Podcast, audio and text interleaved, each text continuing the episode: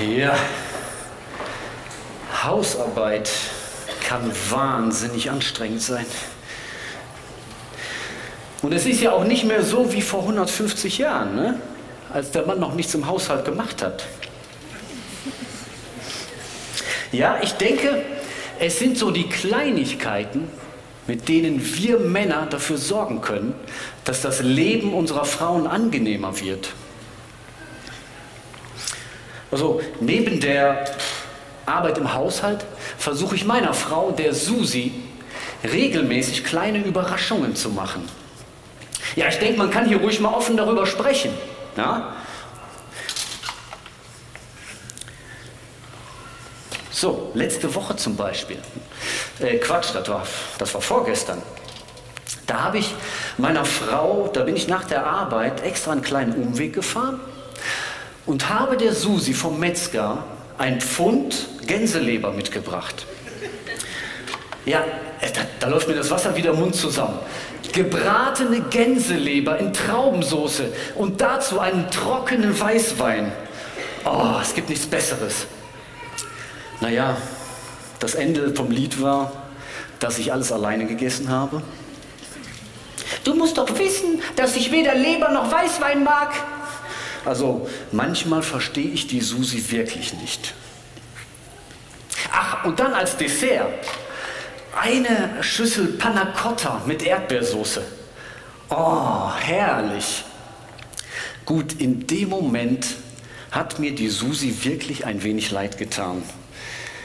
Mit ihrer Laktoseintoleranz verträgt sie Panna Cotta nicht. Aber c'est so ist das Leben. Vor ein paar Wochen habe ich der Susi schon mal eine Überraschung gemacht.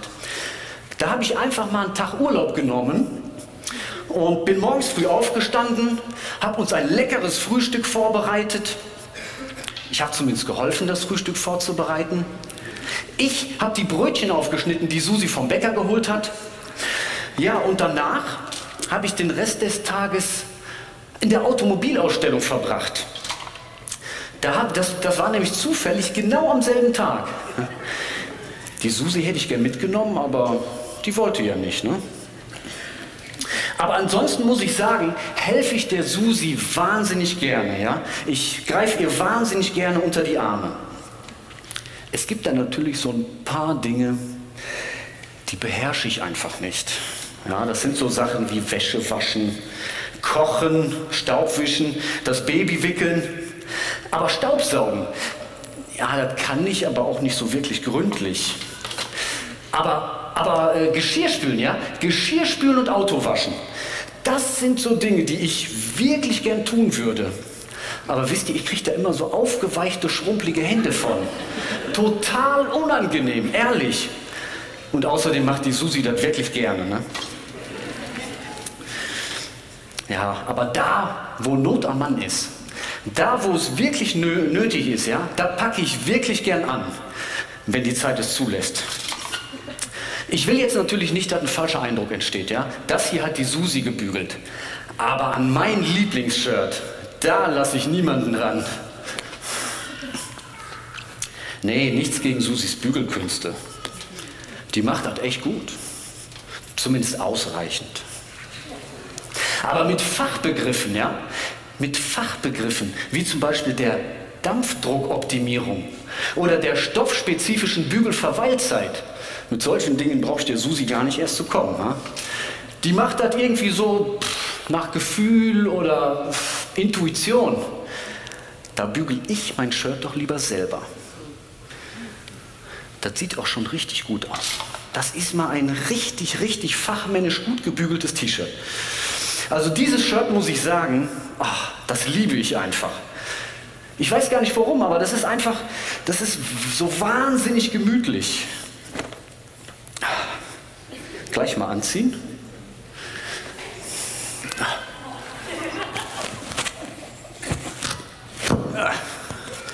Ich muss sagen, in diesem Shirt fühle ich mich einfach nur sauwohl. Ja? Das, ist, das muss aus irgendeinem ganz besonderen Stoff bestehen. Ja? Total angenehm. Was meint ihr? Steht mir gut, oder? Ja? So, ich muss jetzt aber los, ja? Susi, Susi, du wolltest doch noch den Müll rausbringen.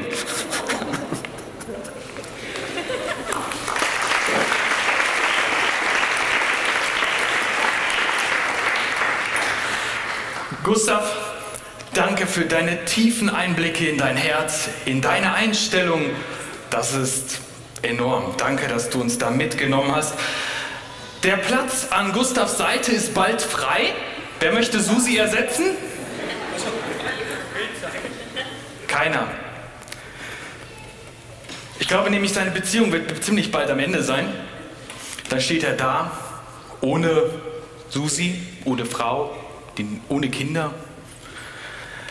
Und so wie ich den Gustav kennengelernt habe, gerade wie er uns sich hier offenbart hat, handelt er, ich liebe mich, auch so auf der Arbeit.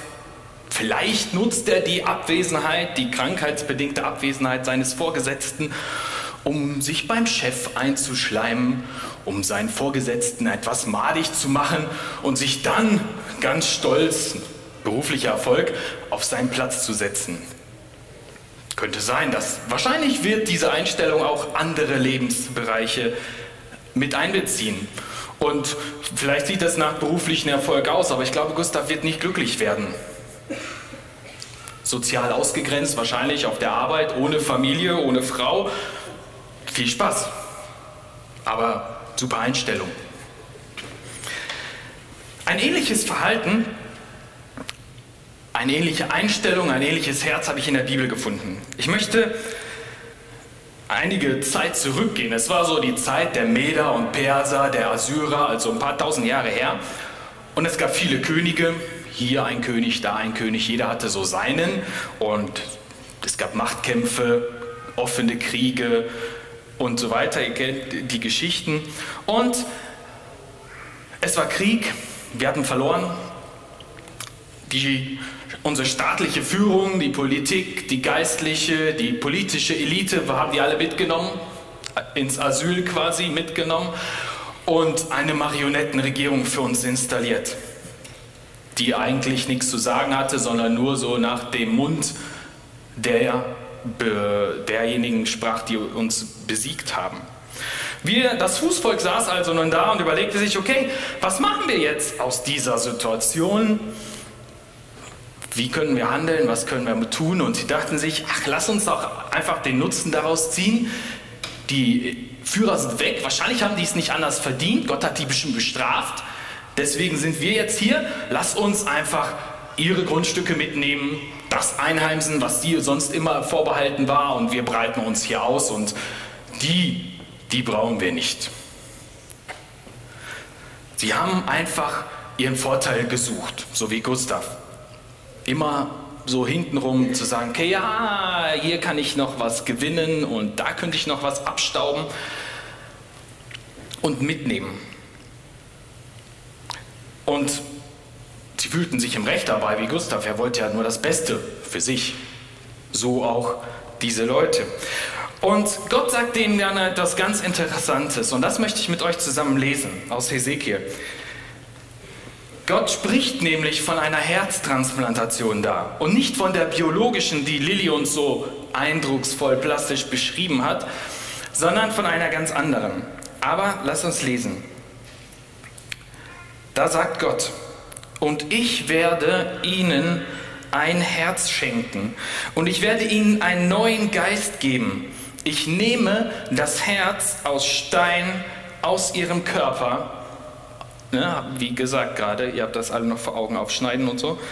Und gebe ihnen stattdessen ein Herz aus Fleisch, damit sie sich an mein Gesetz halten und meine Gebote beachten und befolgen.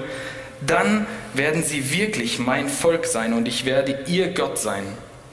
Die aber, die weiterhin an ihren abscheulichen Göttern hängen, bekommen, was sie für ihr Verhalten verdienten, spricht Gott der Herr. Gott sagt ihnen und Gustav und uns, hör mal, ihr seid auf einem völlig falschen Dampfer. Eure Grundlage, das, was ihr tun wollt, das ihr erreichen wollt, ist grundlegend falsch. Euer Herz ist tot. Ihr braucht ein neues. Ich will euch ein neues Herz geben. Euer Herz schlägt nicht mehr. Ein Herz aus Stein funktioniert nicht.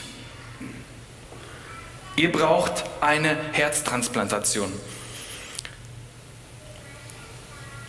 Und wenn ich so an meinen Herzschlag denke, an meine Einstellungen manchmal, und ihr könnt das gerne bei euch machen, hört mal auf euer Herz, dann denke ich manchmal, ja, mh, mm, manchmal bin ich auch so ein kleiner Gustav oder Lieschen oder Susi oder wie auch immer. Wenn ich ganz ehrlich zu mir bin, dann erkenne ich auch so eine egoistische, selbstverliebte Art manchmal. Ich versuche das Beste für mich rauszuschlagen, vielleicht nicht immer auf gerade sauberem Wege. Natürlich würde ich nicht über Leichen gehen, wie das so im Volksmund heißt, aber es ist mir manchmal egal oder ich nehme es billigend in Kauf, dass der andere vielleicht einen Nachteil dadurch hat. Ich habe ja einen Vorteil dadurch. Vielleicht entsteht ihm dadurch ein Leid, ein kleineres oder größeres, aber ist ja nicht mein Problem. Mir geht es ja gut dabei. Und ich weiß nicht, wo das bei euch so der Fall ist. Da müsst ihr selbst in euer Herz gucken. Bei mir fängt das ganz bei kleinen Dingen an. Ich fahre auf der Autobahn zur Arbeit, es kommt ein Reißverschlussverfahren und ich denke, du, du kannst nicht mal so ungefähr, du kannst dich gerne hinter mich einreihen. Ist mir doch egal. Weil ich komme ja nicht weiter, ich muss ja zur Arbeit oder so weiter. Oder ich bin auf der Arbeit, vielleicht erzähle ich meinem Arbeitskollegen etwas über Person XY aus dem Sekretariat, was die mal wieder gemacht hat. Stimmt vielleicht nicht so ganz. Vielleicht weiß ich auch, warum das so passiert ist, aber muss man ja nicht erwähnen, weil ich werde ja am Ende dann gut dastehen. Wenn andere schlecht dastehen, stehe ich gut da. Oder ich könnte ja auch dem Chef eine Mail schreiben, unserer Geschäftsführung. Das Sekretariat hat die Liste nicht hingekriegt. Die sind einfach zu doof dafür. Ich muss denen ja nicht schreiben, dass ich denen die Daten nicht geliefert habe, die sie in die Liste eintragen müssen, aber die Liste ist nun mal nicht fertig, das Sekretariat war verantwortlich, kann ich ja dem Chef mal berichten. So ein bisschen auf Kosten des Sekretariats in meinem Fall. Das sind so Sachen, die mir einfallen in meinem Leben. Ich weiß nicht, wie es euch da geht. Paulus hält uns da einen Spiegel vor mit, dem, mit unserem Verhalten und ich möchte den mit euch lesen und ihr könnt zuhören und gucken, was vielleicht auf euch zutrifft. Vielleicht erkennt ihr euch. Er sagt in Römer 3, keiner ist gerecht, auch nicht einer. Keiner ist klug und keiner fragt nach Gott. Alle sind vom richtigen Weg abgewichen. Keinen einzigen kann Gott gebrauchen. Keiner handelt so, wie es gut wäre. Nicht ein einziger. Ihr Rachen ist ein offenes Grab. Ihre Zunge gebrauchen sie, um zu betrügen.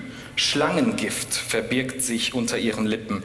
Ihr Mund ist voller Flüche und gehässiger Worte. Nichts hemmt ihre Schritte, wenn es gilt, Blut zu vergießen. Verwüstung und Elend lassen sie auf ihrem Weg zurück. Und von dem Weg, der zum Frieden führt, wollen sie nichts wissen. Sich Gott in Ehrfurcht zu unterstellen, käme ihnen nie in den Sinn. Ein ziemlich heftiger Spiegel, muss ich sagen, weil so ganz kann ich damit nicht, vielleicht nicht anfreunden oder so ganz finde ich mich nicht wieder in diesen sehr ausdrucksstarken Worten. Aber das eine oder andere könnte so bei mir auch oder bei dir in Anfängen passen gehässige Worte oder ja, wir suchen keinen Weg, der zum Frieden führt. Und spätestens an der Stelle, wo wir sagen, wo er sagt, sich Gott in Ehrfurcht zu unterstellen, immer nach dem zu fragen, was Gott möchte, was Gott für mein Leben möchte, ich glaube, spätestens an der Stelle, da sitzen wir alle in einem Boot. Gustav, ich und du. Und hier müssen wir spätestens sagen, okay, das entspricht nicht dem, wie ich normalerweise intuitiv handeln würde. Das entspricht nicht dem, wie mein Herz eigentlich schlägt.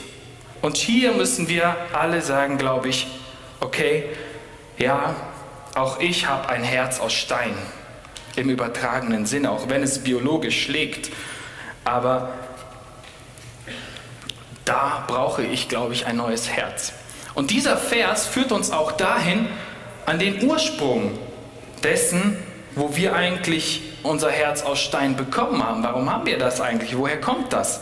Und ich glaube, es ist da, wo der Mensch angefangen hat, wo wir angefangen haben, ähm, nicht, uns nicht an die Anweisung Gottes zu halten, uns nicht Gott zu unterstellen, wie Paulus das sagt, wo wir, wo Adam und Eva angefangen haben, die Früchte zu essen, von denen Gott gesagt hat, die nicht. In dem Moment wurde unser Herz ausgetauscht. In dem Moment haben wir alle ein Herz aus Stein bekommen. Du und ich, alle quasi nachfolgenden Generationen, wir alle brauchen ganz dringend ein neues Herz. Ein Herz aus Stein ist tot, ein Herz aus Fleisch oder ein Herz als Muskel versorgt dagegen unseren Körper, dass wir leben können und dass wir funktionieren, dass wir uns bewegen können und atmen können. Der versorgt alle Organe. Und wir leben ja biologisch, wir haben ja in Wahrheit kein Herz aus Stein hier in unserer Brust, sondern es ist ja ein übertragener Sinne. Wir leben aber ohne Gott, den Schöpfer, zu fragen. Und ohne diese Einstellung, ohne diese Ehrfurcht nach Gott zu fragen, hat unser Leben eigentlich keinen Mehrwert. Wir werden niemals in unserer Bestimmung leben, das, was Gott, der Schöpfer, sich für dein Leben gedacht hat. Wir werden keine vollständige Erfüllung leben, werden nie glücklich sein, so wie Gustav, der nachher ohne Familie und ohne Job und ohne Anerkennung dastehen wird. Der wird niemals irgendwie Erfüllung darin finden, auch wenn er das im ersten Moment toll findet, da alles für sich getan zu haben. Und deswegen ist unser Herz eigentlich tot.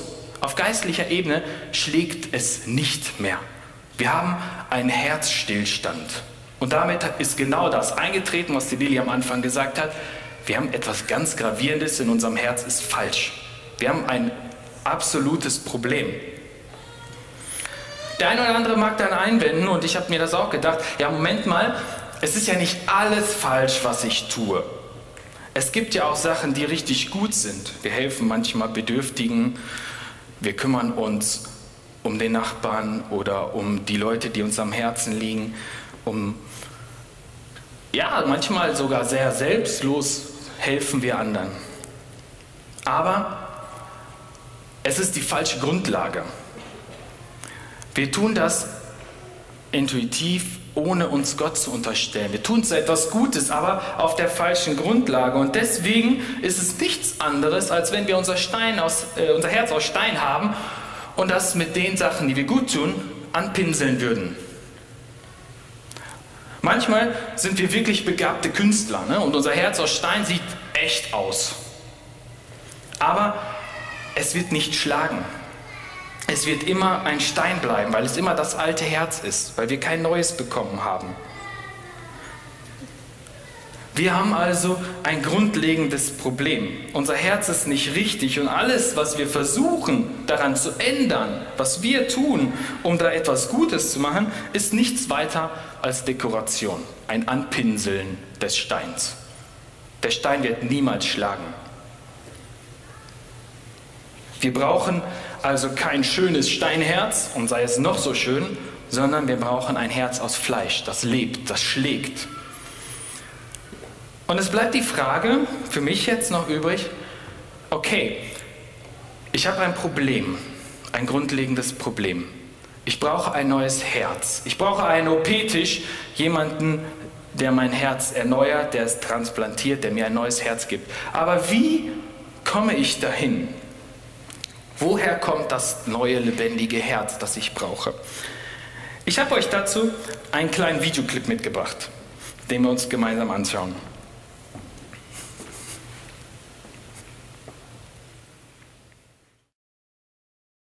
Es sieht nicht gut aus, John. Mikes Blutdruck ist auf unter 50 abgesackt. Sein Vorhofdruck dürfte nur knapp über 10 sein, liegt aber bei 35. Es tut mir leid, John. Ohne ein neues Herz lebt er nicht mehr lange. Verstehe. Geben Sie ihm meins. Was? Sie haben schon verstanden. Sie nehmen mein Herz und setzen es ihm ein. Sag mal, bist du jetzt total durchgeknallt? Das kann ja wohl nicht Ihr Ernst sein. Und ob das mein Ernst ist? Mein voller Ernst sogar. Meine Güte. Wow. Das heißt aber, danach bist du tot. Und mein Sohn wird leben. Das geht nicht, John. Das ist die einzige Chance. Nein, ich will damit sagen, es ist rein physisch nicht möglich. Doch, sicher, wenn ich mich umbringe. John, hör mal zu. Ich finde das auch eine schlimme Sache, was da mit Mike passiert. Das Schlimmste, was man sich vorstellen kann. Aber wenn du dich umbringst, machst du damit auch nichts besser. Irgendwann muss man auch loslassen können und es in Gottes Hände legen. Find dich damit ab, Bruder. Wie ist das gemeint? Ich soll mich damit abfinden. Womit abfinden? Dass Mike sterben wird. John. Nein. Damit will ich mich nicht abfinden. Niemals. Sie wissen, dass ich das nicht zulassen kann. Aber was Sie da verlangen, ist gegen das Gesetz. Es ist moralisch nicht zu vertreten. Und wenn schon, dann ist es eben ungesetzlich. Scheiß auf die Moral. Das ganze verdammte System scheißt auf die Moral. Was soll's? Vielleicht haben Sie noch nicht kapiert, was ich meine. Mir ist nämlich alles total egal. Solange mein Junge lebt. Ihr begreift offenbar gar nicht, worum es hier geht. Ich bin fest entschlossen, alles zu tun, damit er weiterlebt. Was wollen Sie tun? Erschießen Sie mich, wenn ich nicht operiere? Nein. Ich werde mich selbst erschießen. Okay. Wir sehen ja, was dann passiert. Im Grunde ist das doch, was er braucht. Ein Organspender. Damit er leben kann, muss jemand anders sterben. Ich bin sein Vater, also mach ich's. Es ist das, was wir brauchen. Einer muss sterben, damit wir leben können. So wie John Q das für seinen Sohn tun würde im Film. So brauchen wir das. Jemanden, der für uns stirbt quasi, damit wir leben können, damit wir ein neues Herz bekommen. Und die Bibel schreibt genau davon.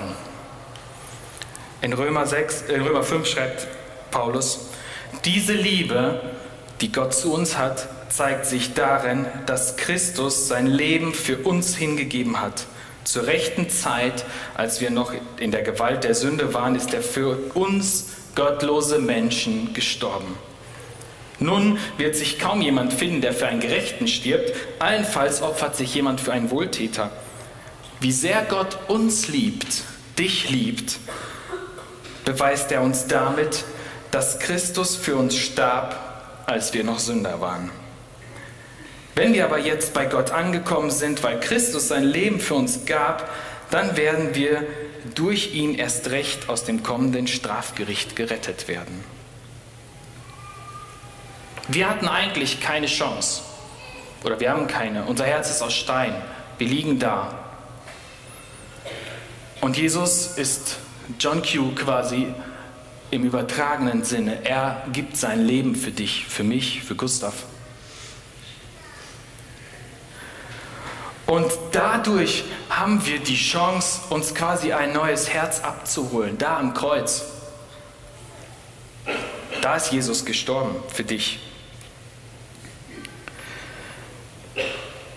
Und wir können eine neue Grundlage bekommen, ein neues Herz, ein eines, das schlägt. Wir können unsere Beziehung zu Gott wieder aufrechterbauen, wieder herstellen. Wir sind mit Gott wieder verbunden durch das Herz, durch, wenn wir es annehmen. Ich glaube nicht, dass damit alle Probleme dieser Welt behoben werden in deinem Leben oder in meinem Leben. Auf gar keinen Fall. Es wird weiterhin irgendwie Ungerechtigkeiten, glaube ich, geben in deinem Leben und Herausforderungen und Schwierigkeiten. Aber wir haben eine ganz andere Grundlage. Es ist wie, wenn wir eine Blume haben, die wir umtopfen. Danach müssen wir immer noch gießen und düngen und beschneiden und alles Mögliche tun. Aber die Grundlage, da wo sie wächst, die ist gut. Die ist optimal. Die ist fürs Leben ausgelegt. Und mit Jesus gibt es dieses erfüllte Leben. Ein Leben, das, wofür wir bestimmt sind. Mit dem Herz, das Jesus uns geben will, gibt es genau das Leben, wo wir sagen können, okay, ich bin angekommen. Das ist, was ich immer gesucht habe. Ich bin zufrieden, erfüllt, ich lebe das, was ich will und ich habe eine Hoffnung auch für die Ewigkeit wenn mein biologisches Herz mal wirklich aufhört zu, schlägen, zu schlagen, wie der Daniel Hatter das gesagt hat. Irgendwann ist es sowieso soweit, aber was kommt danach? Dieses Herz, das Jesus uns gibt, wird weiterschlagen. und wir werden weiter leben. Und genau das ist das Angebot, das ich dir, jedem Einzelnen heute machen möchte, dass Jesus euch wacht. Er möchte sagen, hier, ich bin gestorben am Kreuz. Ich habe mein Herz für dich gegeben.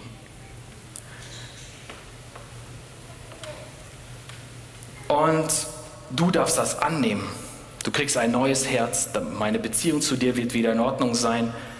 Du kriegst ein neues Leben auf einer ganz neuen Grundlage. Und dazu möchte ich dich einladen, das anzunehmen. Wir werden gleich ein Lied von der Band hören und du kannst dir das überlegen, möchte ich das annehmen? Möchte ich das neue Herz haben, eines, das eine neue Grundlage in meinem Leben aufbaut? Während die Band singt, könnt ihr nach vorne kommen und euch quasi symbolisch ein Herz abholen.